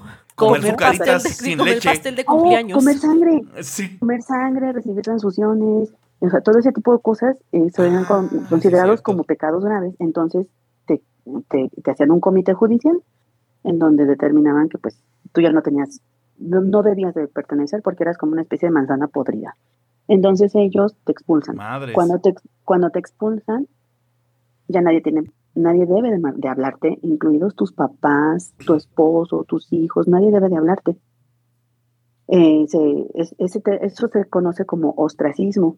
Eso fue hace, les repito, eso cuando yo me congregaba, eso existía. Pero me he dado cuenta, eh, con, por ejemplo, con, con Emma, el rincón de Emma, con la testigo de Jehová, me he dado cuenta. Hay otro que se llama Neri, Neri Religión, no sé si lo conozcan. Él es un activista también de los testigos de Jehová, en contra de los testigos de Jehová. Él también salió de la secta. Este Oh, no. término del el ostracismo, el que te dejen de hablar, es es ilegal, es, va en contra de los derechos humanos. Y varios países han llevado a los testigos de Jehová a juicio por el ostracismo. No, Entonces me he dado cuenta que ya lo cambiaron, o sea, ya ahorita ya no es de que tú este, eres eh, expulsado y yo, eh, pero eres mi hijo y ya no te voy a hablar, ya lo modificaron, ahora ya lo hacen como algo de conciencia, o sea, si, si tú eres mi hijo y te expulsaron, bueno, en mi conciencia queda si te hablo o no, pero ya cada uno va a tomar la decisión. Oh, pero está peor, ¿no? Porque ahora te sientes culpable. Pero está como Ajá. implícito, ¿no? O sea, no, no es así como que directamente, pero pues supongo Sí que- que ha de ser así como que pues está en tu conciencia, pero si realmente amas a Dios, pues debes de No hacer lo que... de hacer. Sí, sí, o sea, Ajá. no te estamos sí. diciendo qué hacer, pero si no lo haces, pues estás mal y te vas a ir al infierno. Está en tu conciencia. Guiño, guiño. Ah, no, el infierno no Sí, existe. o sea, lo único que hicieron los hijos de la chingada fue deslindarse de las consecuencias legales, no de las consecuencias morales de lo Ajá. que, que implica eso. Oye, sí es Sí, cierto, el infierno es otro tema. El al- infierno no existe. Ah, canijo, espera, ¿qué? No, pues te quedas muerto. O sea, o sea, lo que explicó ahorita es que los 144 mil son los que van al cielo. Los sí, los demás, VIP, ¿no? Los que Ajá, pasan sí, a los la VIP. parte donde está el Sí. cadenero y Los demás. pásale a bailar con Jesús. los demás resucitan y viven felices en la tierra. Si no eres parte, Inter- solamente no resucitas. Ajá. Te quedas Y en el. Inter no te vas a ningún lado, te vas a, a lo que ellos dicen el, la sepultura común, o sea, el- tu lugar, tu sepultura, donde te dejaste ahí es donde te vas a quedar. Simple y sencillamente has dejado de existir. El infierno no los existe. judíos. Sí, ándale, ah, eso me recordó mucho a lo que creen los judíos. Ujú. Usted es un remix acá bien cabrón de las cosas que convino juntar para que nuestra secta no se vea lo suficientemente loca como para que nos la prohíban, pero que sí lo, suficientemente loca para que la gente esté toda lavada del cerebro. Y como Sí. que, que sí se, se parezca lo suficiente, pero sea lo suficientemente exclusiva también y diferente y... Oye, que se parezca suficiente sí. el cristianismo como para que la gente no nos piense que somos Hare Krishna o alguna cosa así más rara y les dé Bueno, miedito. sí. Exacto, sí. Y esa, otra vez, por ejemplo, decíamos, ¿no? De que yo con mi compañero de secundaria, pues él era el, el rarito, porque pues por cierto, ya lo que, lo que platicamos. ¿Cuál, e- ¿Cuál era la visión de, de ustedes hacia los católicos, hacia los protestantes, este, hacia los otros tipos de cristianismos que, que había o que hay? Pues que todos estaban mal, menos, menos los testigos de Jehová. Ah, huevo. Como, como- Obvio. como Obvio. Cada, cada uno, ¿no? Como cualquier cristianismo, yay. Ok, common ground. Tenemos puntos en común. Oye, ¿les decían de alguna manera o, o tenían así nombres despectivos? O... Sí, Babilonia la Grande, ¡Ah, qué Huevo, hermoso! La gran ramera. la gran ramera. ramera, exactamente. Sí, ese, era mi- ese sí. es mi nombre los, los fines de semana después de la medianoche. Ahí en mi esquina. Si me buscan Sí. ahí, con mucho gusto. Si mencionan este podcast, les daré un 10% No, de descuento. Sí, Babilonia la Grande, la gran ramera, exacto. Excelente. Oh, ¿Y eso era para los católicos o para cualquier cristiano? Todos, todos, todos entraban en el mismo costal, todos. La misma Babilonia, órale, ¿para qué vino? Babilonia la Grande, claro. Qué chido. Oye, y aprovechando, pues, de, de eso mismo, este, cuando salían, por ejemplo, a, a evangelizar puerta a puerta y todo esto, eh, obviamente, pues, es, es, mm, entre el cristianismo era como la gran comisión, ¿no? De que ir a, ir a, hacer discípulos y todo este rollo. Pero, por ejemplo, yo recuerdo una vez, platicaba, este, estaba en casa de, de un amigo allá en Chihuahua, y llegaron, este, unas, unas dos señoras, así, testigos, eh, Ujú. y el papá de mi amigo es así súper, súper cristiano. Este, y como que empezó a, a medio a convertirlas más al cristianismo, ¿no? Este, pero ellas les respondieron con algo que lo dejaron pero callado. Y le dice, bueno, si usted realmente cree con todo su corazón todo lo que nos está diciendo, ¿por qué no, no está allá afuera compartiéndolo con los demás como nosotros? Ándele, vato. Cállate la boca, o sea, casi se fue de frente y, y todo este rollo. Pero bueno, eh, ¿qué tan eficiente es eh, el, el de puerta a puerta? Porque pues ya es, es muy, muy este, conocido el, este, hasta Es un meme, ¿no? De- básicamente. ajá, o sea, es un meme de la vida. Aquí en esta casa somos testigos de Goku. Ajá. Ajá. O, o del, Sí. del, no sé, videos así de que están dos testigos y lo, no, pues venimos a hablarles de, de nuestra religión. Y lo, ah, bueno, pásenle. Y lo, ¿qué? Nunca nos, nunca nadie me había dicho, tengo tantos Sí, años no sé qué no Ajá, entonces... Oye, vi, vi una- un meme de era de, de- Ya ven que estuvo de moda la cancioncita esta de mi primera chamba. mm, Y que luego que está así la toma, la toma ah, desde una azotea. Y probablemente lo que aparentan ser dos mujeres testigos de Jehová. Este, esperando así como pacientemente afuera del portón. Pero Ay, como es la un- toma está desde arriba, es una que es, es un lote vacío. Ah, sí. Que está construido las. Y se ven las puras bardas y pues, tiene portón. Parece que hay alguien, pero están así de que. Ay, pobrecitas. ay, Bueno, eh, sigue siendo funcional eh, por dos razones. La primera, porque en las reuniones siempre dicen y lo repiten hasta que hasta el cansancio de que el, el suceso imprevisto le acaece a todos. Entonces, tu situación cambia. Por ejemplo, si tú ahorita estás completamente de- bien emocionalmente, económicamente, tu familia está bien, todo está, tú estás completo, pues tú no, no necesitas la ayuda de una, una ayuda espiritual, ¿no? Pero como el suceso y el tiempo, el, el tiempo y el suceso, ¿cómo dice? Ahí se me olvidó. El tiempo cambia, vamos, puede suceder algún evento, algún accidente, alguna pérdida familiar o algo, y tú te encuentras vulnerable. Y en ese momento necesitas ayuda eh, de alguien, que alguien que, que te llene un vacío. Y tienes la mala puntería que te toca en la puerta, segurito que lo recibes. Entonces, eh, tienes, eh, la idea es que sigas, sigas llevando, publicando y predicando porque incluso las personas que no te reciben eh, te están tocando la puerta y ves cómo se mueve la ventana, se mueve la cortina o algo, tú sabes que alguien está de aquel lado y no te han abierto, ese simple hecho hace que ya te predicaron, porque en ese momento tú ya dijiste, ah, son los testigos de Jehová. Entonces ya cumplieron su misión. Ah, No manches, o sea, No, les bajaron la, la barrita así para que se sientan menos, este, o sea, menos rechazados, así, Sí, menos utilizados, exactamente. menos inútiles también. menos inútiles, sí. Sí, o sea, básicamente aquí ganas puntitos por participar. Ah, ya no sembraste hagas la nada. semilla, nos decían a nosotros. Sí, sí, exacto, porque eh, a ti te ven parado, bueno, a- al- ves que ahora ya llevan como un democet, algo así, donde tienen las revistas y así. Y siempre hay dos personas junto a, junto a ese carrito móvil. Nunca tienen gente, nunca le están predicando a nadie. No. Pero el, el hecho de que tú los veas y digas, ah, son los testigos de Jehová, con eso cumplieron su misión. Sí, porque es el branding, ¿no? Es decir, Sí, de- el marketing. Ah, o sea que es el- el- incluso el hecho de que les hagan memes para ellos, entonces es, es gloria, ¿no? Es gloria, claro. No hay mala publicidad. Básicamente. Sí, Oye, al sí. pare- o sea, la, la moraleja del día de hoy, lo que aprendimos el día de hoy es que al parecer los testigos de Jehová son los genios, son los líderes en de la marketing. Son los que mejor, Sí. eh, nunca lo habíamos eh, imaginado, no pensamos que así funciona, pero eso es lo que son. Tengo Sí, mucho miedo, sí. güey. Son la Coca-Cola de los cristianismos. Son la Coca-Cola, güey. Son la Coca-Cola. Te venden una cosa bien dañina, maligna, que a simple vista, con tantito que lo veas de fuera, es una muy mala idea metérsela al cuerpo, pero la gente se vuelve Pero- adicta. Y la No, y- reconoces de Y volada. todo el mundo lo Y la conoce. Y tienen de mascotas osos polares. Ah, no, no. Cabrón. Y ellos inventaron Santa Claus. Exacto. Exacto. La, la Navidad no. Es, Sí. ahí es lo, lo que se diferencia. Por eso les, por eso les comentaba, o sea, la persona que los lleva, lo- la que ha diseñado todo eso es un genio de la mercadotecnia. Uy, Güey, sí, qué miedo, no mames. Sí. Oye, Jazz, yo tengo una pregunta. Ahorita medio lo mencionaste de esto de los pecados mortales. Este, y que en realidad son cosas como bien, bien cotidianas, ¿no? Son como las, mal- las maldiciones imperdonables de, de Harry Potter. Sí, ese es el, el Cruciatus y el Sí. Imperio, así, Imperium así y está. la bala cadabra. Este. eh, Pero, pero aquí es comer pastel, güey. o sea, no sí, mames. güey, aquí es soplar velitas, güey. O sea. Sí. Oye, el, yo sabía, no sé si sea, o sea, de estos rumores de, de, de que uno escucha, ¿no? Como de fuera, pero que los testigos no podían eh, recibir sangre o recibir do- eh, trasplantes, por ejemplo, de órganos. Ujú. ¿Es- Sí, es- es hay un... ¿Y Sí, es, ci- es cierto. Em, porque la Biblia dice que la sangre es vida.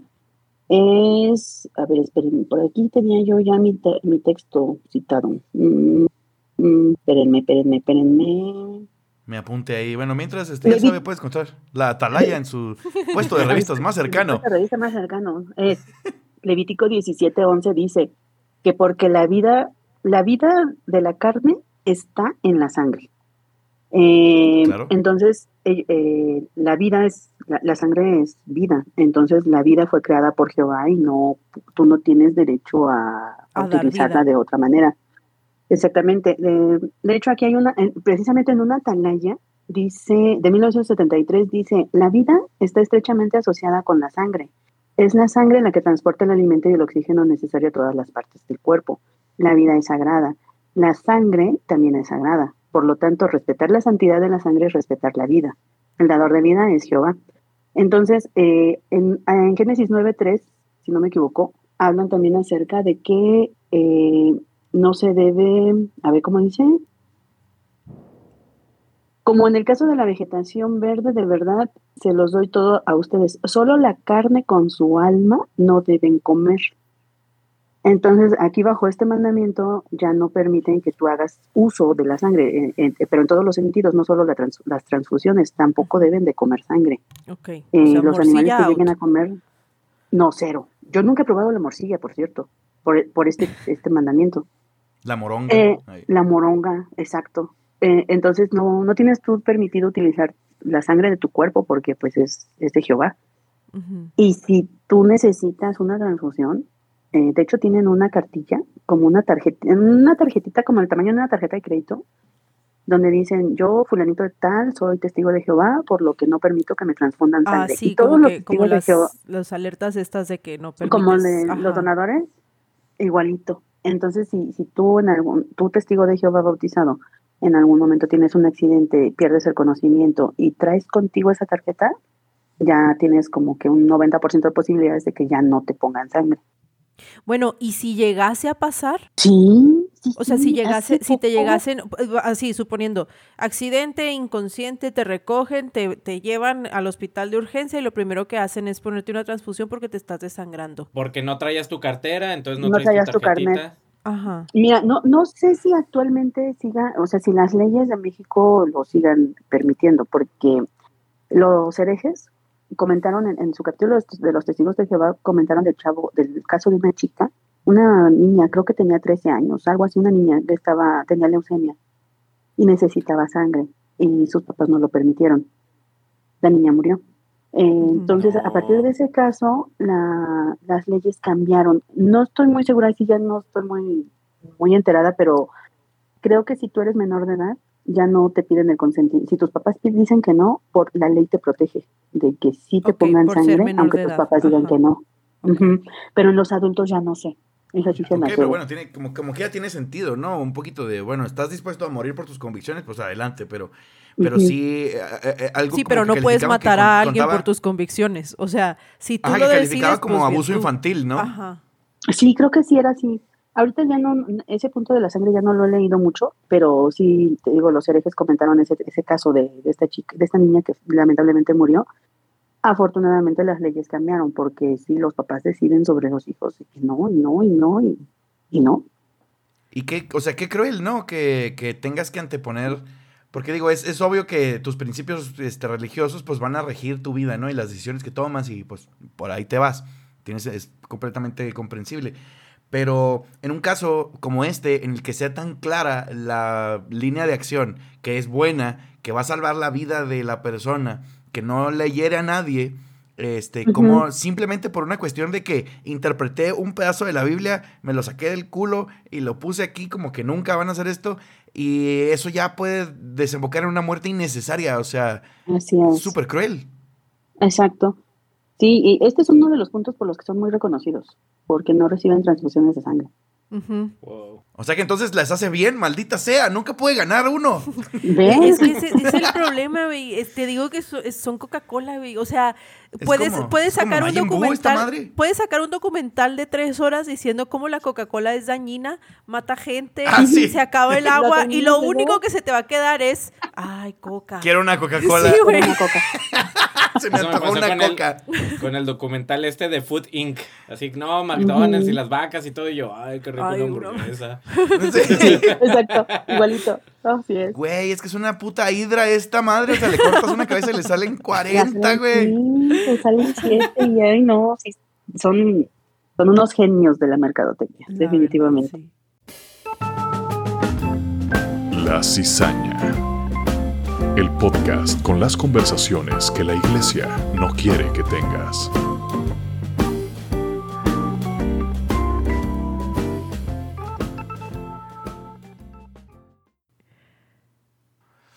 Oigan, pues antes de que nos dé más miedo salir a la calle, este, Y encontrarte a unos. ya sé, encontrarse ahora, ahora sí me van a dar más miedo. De hecho, no, ahora, ahora sí los voy a ignorar más porque, como dijeron los Simpson, la única manera de destruir a los monstruos es ignorándolos. Ignorándolos. Sí. Entonces, este, no se crean, pues, ¿les parece si vamos cerrando este episodio tan maravilloso? Primero que nada, agradeciéndole aquí a Jazz que este, nos vino a ilustrar mucho y a descubrir las maravillas de eh, los genios de la mercadotecnia, al parecer. Sí, exacto. Qué De- pinche deberían, de, deberían de abrir una, una universidad o algo así, la verdad, yo sí, yo sí le entraría. Sí, Sí. sí, yo también. O sea, porque de- cuando, si, si alguna vez ustedes tienen la oportunidad, bueno, ya no sé si sea oportunidad, de platicar con alguno de ellos, ustedes debátanle, incluso con la misma Biblia, y las respuestas siempre van a ser las mismas. Y cuando se sientan acorralados, es- esto es persecución, y ya venía en la Biblia. Sí, no, y es que es que en ese tipo, o sea, en esas en esas situaciones no puedes debatirles con lo mismo, o sea, aquí literal no puedes luchar fuego contra fuego, o sea, tal vez tendría que ser porque te vas a perder aparte, o sea, eh, definitivamente Sí. vas a, vas a perder. O sea, creo que aquí si algo no- si alguno de ustedes cizañeros eh, quisiera tomar cartas en el asunto y este ir a debatirle a Se las enfrenta señoras a sí, un testigo de Jehová. e ir a, ir a pelear contra las señoras testigos de. Jehová.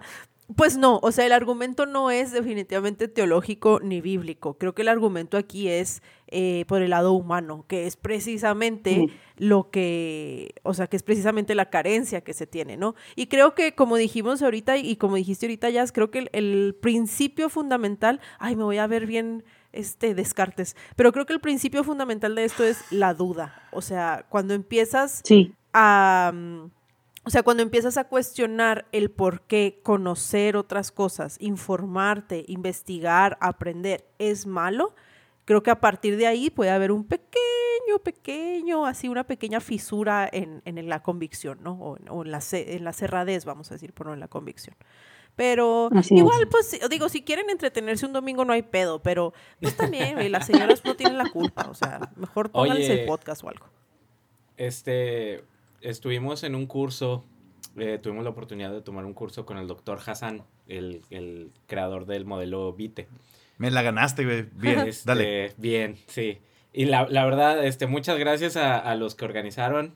Este, la verdad, fue, fue un poco el enfoque como con los de la luz del mundo, pero pues gracias a, a los que nos invitaron porque la verdad estuvo muy, muy interesante. Y una de las cosas que, que menciona el doctor Hassan es este, que, pues sí, que, que, no, que no puedes utilizar la lógica cuando estás hablando con alguien que está muy adentro de, de la secta y que tiene el, el cerebro bien, bien, bien limpiecito de toda la lavada que le dieron. Así liso, pero- liso. Ya ves, que, ya ves que mientras más, mientras más arrugas se supone que más le piensas, así está liso el pinche cerebro. Sí, Bola de billar tienen adentro. Sí, Bien sí. exfoliado. Claro, este, que una de las cosas que puedes, que puedes hacer, así como que, como bien lo dijiste tú, Carla, empezar a como a sembrar la duda. se oye, es que también cuando lo dices así, se oye Sí, bien pero- anti-iglesia, güey. se- se Es oye que estás, güey, estás actuando en contra de tu, ajá, de tu, tu cristiano interior, así, te, te está jalando así de que sembrar la duda. Entonces sí somos el diablo. sí, güey, o sea, Güey. Entonces, Pero por eso somos la cizaña, bienvenidos. Claro, entonces, todos pensaban que éramos maíz, pero trigo, pero Nel. Maíz, Maíz, güey. Maíz, es la, es la versión Además, un pinche güey. frijol, güey. somos cebada. Aceptando tus Es la versión raíces, maya. sí. Anda la versión maya. Construyanse del Popol Vuh. Este, que una de las maneras que puedes utilizar, este, como este, este tipo para sembrar dudas es utilizar, de preguntarles, oye, ¿y qué piensas de esta cosa? De que dijo el pastor, que dijo el anciano, que dijo no sé qué. Este, como que de las cosas que tú encuentras que, que como que no cuadran. Y no decirles, o sea, oye, pues es que está bien mal esto que dijo, sino simplemente una de las maneras que él dice es así como que, bueno, ¿y, es, y esto que dijo, qué opinas? O sea, como Y ponerlos a pensar. sin- ah, sin, sin en plan de, de atacar ni nada. Que, y que dice muchas veces esta, este tipo de que ellos empiezan a cuestionar un poquito, empieza a entrar en la duda. Dice, eso es como que las pocas veces, pocas oportunidades que uno tiene como para empezarlos a, a- a ayudarles a entrar en razón. Ah, ok. Sí, eso lo había escuchado, creo que a Salum fue el que se lo escuché. Eh. Por ejemplo, a- actualmente hay muchos casos de abuso infantil en Australia, muchísimos, pero no los están dejando saber. Entonces, eh, por ejemplo, él decía, pregúntales, oye, ¿y, y qué pasaría si una iglesia oculta los, los abusos infantiles? Y Ya que te dan tu, tu respuesta, ya, oye, pues es que está pasando esto con ustedes, ¿no? Mm, ya. Y ojalá, y poderles crear un poco la, la semilla de la duda. Y otra cosa que creo que es bien importante este, recapitular, justamente que también veíamos en el seminario y que Jazz lo mencionó primero, es este justamente esto, ¿no? De no creer que todos somos invulnerables. Siempre lo hemos dicho, pero cualquiera puede caer en una secta en cualquier momento, Sí. porque estas sectas tienen comportamientos depredadores. Buscan a la gente que está, al animalito que está herido, ahí a la cebra que se tropezó, este, eh, que salió de la manada. Eh, estas estas eh, organizaciones coercitivas, pues lo que buscan es a la gente en sus estados más vulnerables. Y todos tenemos estados vulnerables estando educados, este, siendo ricos, pobres, siendo este, morenos, prietos, este, blancos, altos, lo que sea. Todo el mundo tenemos puntos vulnerables en nuestra vida y en esos puntos es donde entra esta gente y lo que tenemos que estar es conscientes de, este, básicamente como conscientes de que existe esta cuestión del control mental y pues si vas a entrar a alguna comunidad que te ayuda, que tú estás viendo que te sirve, que te está apoyando, que te está permitiendo vivir tu vida espiritual, eh, siempre hay que estar pendiente nada más de decir, bueno, pero si tengo yo cierta libertad sobre lo que decido, hay este, cuestiones que yo puedo este, dudar o diferir y, y no, o sea, porque uno que ya salió de, de- de una secta es muy propenso a volver a caer en otro tipo de secta. Entonces, este, Porque, ese es porque como que la el primero necesidad de... existe, o sea, como lo estás diciendo tú, o sea, porque la necesidad de pertenencia, de aceptación, de apoyo, de espiritualidad, de, de sentirte comprendido, de darle un sentido a la vida, o sea, pues esa necesidad existe. Y yo creo que al final una de las, eh, digo, por si alguno de ustedes les lo empieza a convencer, si alguna de las señoras este, testigos de Jehová llega a su puerta y como que le empieza a hacer sentido lo que les están diciendo, creo que una de las principales cosas que uno puede hacer para, para mantenerse al margen, aun cuando de alguna forma quiera seguir participando en este tipo de, de dinámicas, porque otra vez, la espiritualidad, la religiosidad, pertenecer a una iglesia no es malo. Eh, lo que es malo es cuando, bueno, se vuelve este, este tipo de comportamiento nocivo y tóxico, ¿no? Pero creo que, creo que una de las pre- preguntas que te puedes hacer a ti mismo, incluso si perteneces a una organización de este tipo, es ¿qué tanto estoy perdiendo por lo que estoy ganando? Y ojo El aquí. cielo, Carla. Sí, ojo Obvio. aquí porque, ojo aquí porque es algo, es algo que se puede tornar muy místico, muy rápido. Pero en este momento, en tu vida diaria, ¿qué tanto te están haciendo perder y qué tanto te están ofreciendo? No se vale contestar el cielo, porque eso es algo que se va a ganar en la eternidad y, por ejemplo, en el caso de los testigos de Jehová, si es que clasificas, ¿verdad? O sea, que tampoco lo o sea, re- sabes. recompensa inmediata.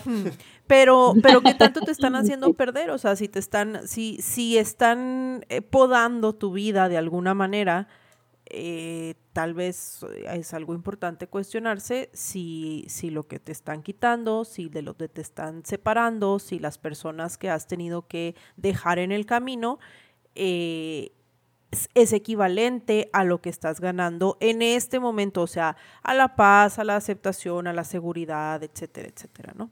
Es que se me hace bien difícil, se me hace bien difícil verlo así para Desde alguien que esté adentro. No, porque no, y por pues eso estoy el, reino de alguien- los cielos es, una, es un tesoro de gran precio y vale la pena vender todo y este comprar un terreno. O sea, por eso estoy diciendo, si alguien se empieza a convencer, si está buscando esto, si de repente llegan las señoras testigos Ah, de Jehová ya. y te empieza a hacer sentido y le quieres entrar, solo cuestiónate. ¿Qué tanto tengo que sacrificar para pertenecer a este club? Si tienes que sacrificar tu familia, tus amigos y tu modo de vivir en su totalidad, híjola, güey, tal vez el club no valga la pena. Debiste, debiste haber estado ahí cuando saqué mi membresía de Costco. Para este, impedirlo. Cuando compré discúlpame, el pero Costco ya es el cielo en O sea, la tierra. cuando-. Sí, Costco ya, cuando Álvaro Costco ya tiempo es el paraíso. Sí, güey. Maldita sea. ¿Dónde estabas, Carla? ¿Dónde? Posiblemente en City Club, o sea, en un cielo un poquito más otro. chafa. En la otra. Sam's. sí. Ay, problemas de. Así, güey. Sí, claro que sí. Eh, gente privilegiada de shit. Pues es con eso entonces con lo que cerramos nuestro maravilloso episodio. No sin antes recordarles que si ustedes también tienen experiencias de, de salir de una secta o, o, están empezando a dudar si su iglesia es una secta, porque ya lo vimos que es muy, muy, muy, muy común y muy posible, este, ¿dónde pueden dirigir sus dudas? Eh, si es que nosotros podemos ayudarles en algo, ¿verdad? Que estaremos encantados de ayudarles. Eh, ¿Cómo lo pueden hacer, mi queridísimo Álvaro? Mira, más que nada, si tú en este momento que nos estás escuchando te sientes triste, te sientes solo y pues simplemente quieres ser más feliz, si te sientes vulnerable, pues te invitamos a nuestra secta, digo a nuestro grupo, digo a nuestro Discord, este, y que nos sigas en todas nuestras redes sociales como la Cisana Podcast, este, en donde la verdad ten- estamos construyendo una comunidad que sí es como para apoyarnos y, y pues darnos... Esta sí es la buena, aquí sí. Aquí sí. Ustedes entren, no es una secta, no crean. No, no, no. una secta. Aquí no les Este, vamos a pedir verdad, que no. deje nada. Menos la Coca-Cola. Ajá, que no dejen nada, ni dinero. Este, entonces, eh, sí. síganos como la Cisana Podcast. Igual más adelante podemos pedir dinero, no, no lo sabemos, no, este, no me citen en, en este momento. Pero eh, sí, ahí síganos en la Cisana Podcast, Facebook, X e Instagram. Asimismo nos ponen ahí, si pueden ponernos ahí un rating de 5 estrellas o como lo más alto que se pueda poner en su eh, plataforma donde usted nos escucha y este bonito podcast. Entonces se los pedimos de, de favor, ¿cómo no? Y pues, Jazz, muchas gracias por, por estar con, con nosotros. No sé si quieras compartirnos este, redes sociales, sobre todo estos activistas, estos que están en contra de una manera muy pues constante de, de los testigos de, de Jehová. Sí, muchas gracias. Gracias por, por considerarme y por invitarme a estar con ustedes. Eh, el Rincón de Emma fue el que me abrió las puertas a, a, a poder investigar un poquito más. Es un chico español que tiene muy buen contenido. Aquí en México está Neri Religión, así se llama, Neri Religión. Este chavo sabe muchísimo. También eh, el- hay una chica que se, en TikTok se llama La Testiga de Jehová. Buenísima. Yo la odié al principio, pero ya después cuando supe que era un personaje, y la verdad es que lo hace muy bien. Muy, muy bien. Eh, si tienen oportunidad, véanlo. Y pues no, como comentaron, no, todos estamos vulnerables a caer en una secta. Y lo peor es que no nos damos cuenta. Entonces, pues, cuídense mucho, vayamos al psicólogo todos para que no podamos caer tan fácil en sus redes. No, pues muchísimas gracias, de verdad, este, siempre un gusto poder platicar con otras personas, sobre todo que vivieron experiencias tan similares, pero tan distintas a la, a la de nosotros, y que también de alguna manera nos abren un poquito los ojos, ¿no? A ver que, que hay otras realidades y que, y, y hasta para fines informativos, ¿no? O sea, como ya dijimos ahorita, creo que el principio de, de salir de esta manipulación es empezar a conocer otras cosas y siempre es una experiencia muy, muy chida. Este, mm, y bueno, nada más recuerden, pues que así como, como Jazz, pues nosotros aquí lo que venimos a hablar es de nuestra experiencia. Y como dijo ahorita Meni, este, si quieren compartir sus experiencias con nosotros, es, eh, es algo muy gratificante, es una comunidad muy chida, es algo que, que nos ha hecho crecer, apoyarnos, pero de ninguna manera estamos nosotros capacitados para dar algún tipo de este, apoyo psicológico o emocional. Sin embargo, y eso es algo que, que agradezco mucho de conocer gente como Jazz o como otras personas. Eh, sin embargo, dentro de esta misma comunidad, pues sí hay personas que sí están capacitadas para hacer eso, ¿no? Entonces, este, pues sí, siempre recuerden acérquese con profesionales si tienen algún tipo de problemas o si tienen algún tipo de dudas muy puntuales acerca de, de su rumbo espiritual, psicológico de su vida. Este, pero de ahí en más, ¿no? Pues muchísimas gracias y gracias a ustedes, cizañeros, por habernos escuchado. Es así como llegamos al final de este domingo de insurrección. Se despide de ustedes la cizaña. Y recuerden que no hay verdad absoluta y eso es absolutamente verdadero. Bye.